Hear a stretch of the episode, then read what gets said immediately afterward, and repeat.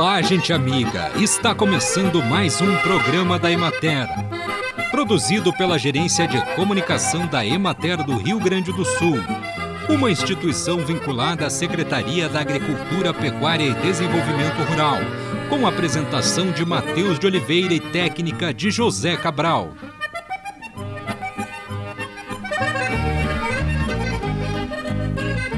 O consumidor que adquire uma hortaliça proveniente de produção integrada pode esperar uma hortaliça com qualidade e segurança superiores. A qualidade superior decorre da aplicação de um conjunto de normas baseadas nas boas práticas agrícolas e de manipulação, que definem critérios para uma adubação equilibrada, colheita da hortaliça no ponto ideal de maturação e manuseio cuidadoso para evitar danos físicos que aceleram a sua deterioração. Todos esses fatores contribuem para a obtenção de uma hortaliça de alta qualidade sensorial, em sabor, textura e odor, além de nutricional, com adequado teor de vitaminas e sais minerais. A segurança é garantida pela observância de requisitos de qualidade da água, higiene e aplicação de agrotóxicos. A produção integrada utiliza agrotóxicos e adubos sintéticos, de acordo com recomendações técnicas, o que reduz a probabilidade de contaminação contaminação do alimento e do ambiente com resíduos químicos. O acamamento da soja é a prostação das hastes e dos ramos, mais frequentes em plantas altas e flexíveis, favorecida pela incidência de ventos e chuvas intensos. A planta acama por ter predisposição genética e ser submetida a condições favoráveis ao estiolamento, como baixa luminosidade, fotoperíodo longo e fertilidade elevada, especialmente em densidades de semeadura superior à ideal para a cultivar. Existe uma escala tradicional de mensuração do acamamento, que atribui notas variáveis de 1 com plantas totalmente eretas a 5 com as plantas totalmente prostradas. O acamamento é relevante quando, o grau é elevado. Nesse caso, pode aumentar o alto sombreamento e o percentual de abortamento de flores e vagens, diminuir o tamanho dos grãos, dificultar o arejamento do dossel e a aplicação de agroquímicos, favorecer a ocorrência de doenças reduzir a produtividade e aumentar a perda de grãos na colheita. Quando o grau é pequeno, as lavouras são manejadas normalmente com excelentes resultados. Acompanhe agora o panorama agropecuário. Em Manuel Viana, os cultivos de trigo se recuperam da estiagem, com bom desenvolvimento. A fase predominante é de enchimento de grãos. Já há áreas em condição de colheita, aguardando as condições climáticas favoráveis. Na campanha, é bom o desenvolvimento vegetativo nas lavouras em florescimento e enchimento de grãos, projetando perspectivas de rendimentos satisfatórios. Em Frederico Westphalen, 52% das áreas da cultura encontram-se em maturação, as chuvas fortes do final de setembro e início de outubro preocupam os agricultores, pois as lavouras foram afetadas pelo excesso de umidade, ventos fortes e granizo, causando acamamento e dificuldade no controle químico de doenças. Já indicativo de danos em Cerro Grande, Erval Seco, Liberato Salzano, Nonoai, Pinhal, São Pedro das Missões, Taquaruçu do Sul e Sarandi. Nas regiões administrativas da Emater de Erechim, Frederico Westphalen, Juí e Soledade, os cultivos da cevada têm mantido bom estande de plantas, adequado, de, adequado desenvolvimento e satisfatório estado fitossanitário.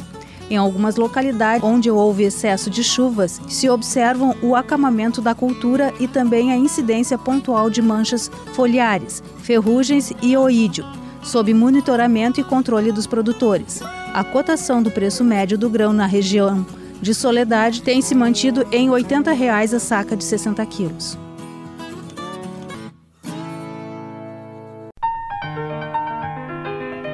No programa de hoje, a professora da Universidade Federal do Rio Grande do Sul, Kátia Grisa, fala sobre as mudanças climáticas.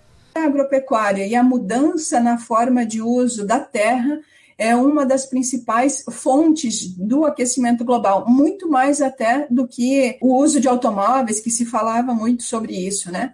E aí esse relatório vai mostrar que 30% de todas as emissões de gases de efeito estufa vem da agropecuária. A agropecuária é responsável por 80% do desmatamento global e por 70% do consumo de água doce no mundo.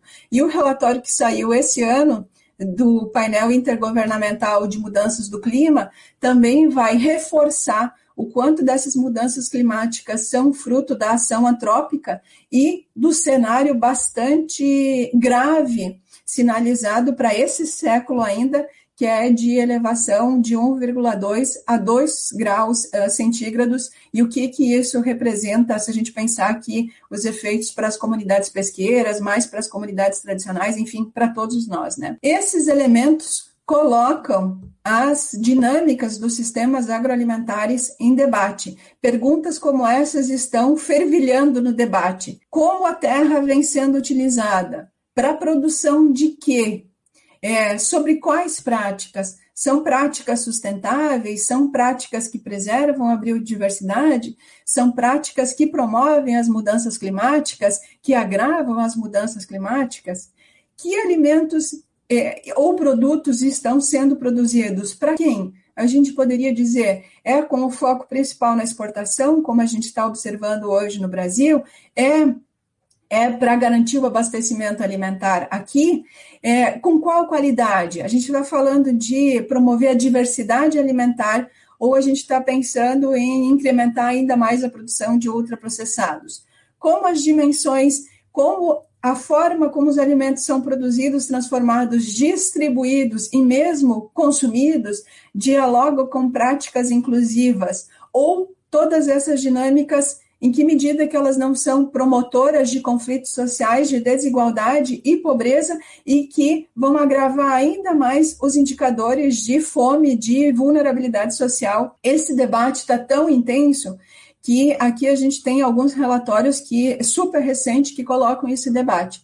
A FAO vai, vai pautar isso e perguntar, vai é, é, ressaltar ou enfatizar a necessidade de transformar os sistemas alimentares que promovam dietas acessíveis e saudáveis para todo mundo, da mesma forma, aqui o relatório falava da necessidade de, de transformação dos sistemas agroalimentares para garantir segurança alimentar para todos e também é, acesso aos alimentos e alimentos saudáveis. Esse é um relatório produzido pelo painel de especialistas em sistemas alimentares é, sustentáveis que vai provocar ou vai reivindicar uma mudança na política agrícola europeia, de deixar de ser política agrícola para ser uma política alimentar europeia, principalmente para dar conta de todas essas problemáticas que a gente estava comentando. O relatório da mesma organização que vai falar da necessidade de uma transformação intensa para a gente pensar até 2045,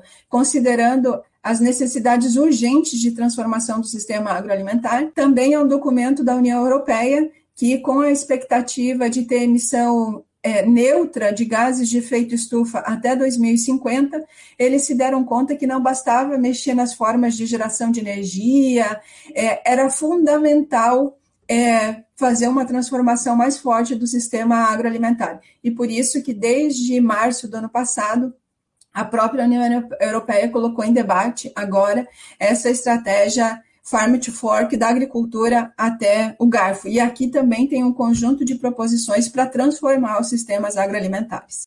Conversamos hoje com a professora Kátia Grisa. Alguns agrotóxicos podem causar danos à saúde de pessoas expostas se não forem manuseados corretamente e se os equipamentos de proteção individual recomendados não forem utilizados ou ainda se não estiverem em perfeito estado de conservação. A exposição direta ou indireta do trabalhador pode causar sinais clínicos e sintomas de intoxicação que podem variar de acordo com o tipo de agente tóxico, via de exposição e sua magnitude. Em contato com a pele podem ocorrer efeitos irritantes, como eritema e edema, ou corrosivos, ocasionando queimaduras químicas e ulcerações. Reações alérgicas manifestadas por urticária, erupção cutânea e eczemas podem ocorrer em indivíduos suscetíveis ao desenvolvimento de alergias.